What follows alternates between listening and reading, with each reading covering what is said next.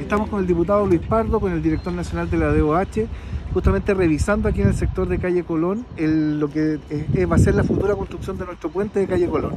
Uno de los pasos fundamentales es la aprobación de la DOH para poder tener la certificación de que el puente está calificado técnicamente y cumplir con todas las observaciones que los distintos organismos técnicos nos están imponiendo y obviamente el sistema coloca. Hoy día es clave el trabajo que estamos haciendo con ello, por eso la presencia del director, la presencia del diputado es fundamental. Así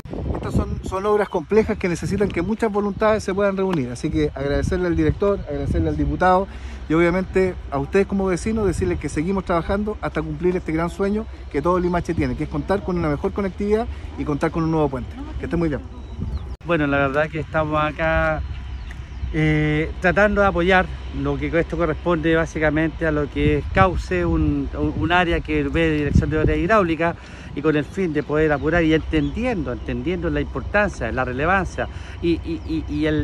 la obra, la, la, relevancia en términos de obra que implica para la región, el avance, obviamente estamos acá para poder apoyar y nos hemos comprometido a apoyar este proyecto que ve la región, Dirección de Obra Hidráulica de la región,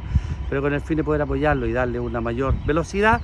hemos comprometido equipos desde el nivel central para que lo apoye y de poder cumplir con los tiempos que sin duda siempre es posible mejorar. Así que muy feliz de apoyar en esto.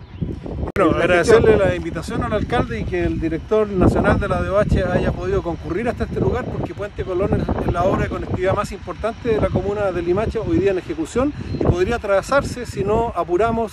lo que se llama la permisiología, en este caso informes técnicos que tiene que evacuar la DOH y la DGA. Por eso el director se ha comprometido y vamos a tener eh, rápidamente lo que falta para poder seguir avanzando con esta importante obra que le va a mejorar la calidad de vida a los limachinos y que es parte de la gestión del alcalde Daniel Morales.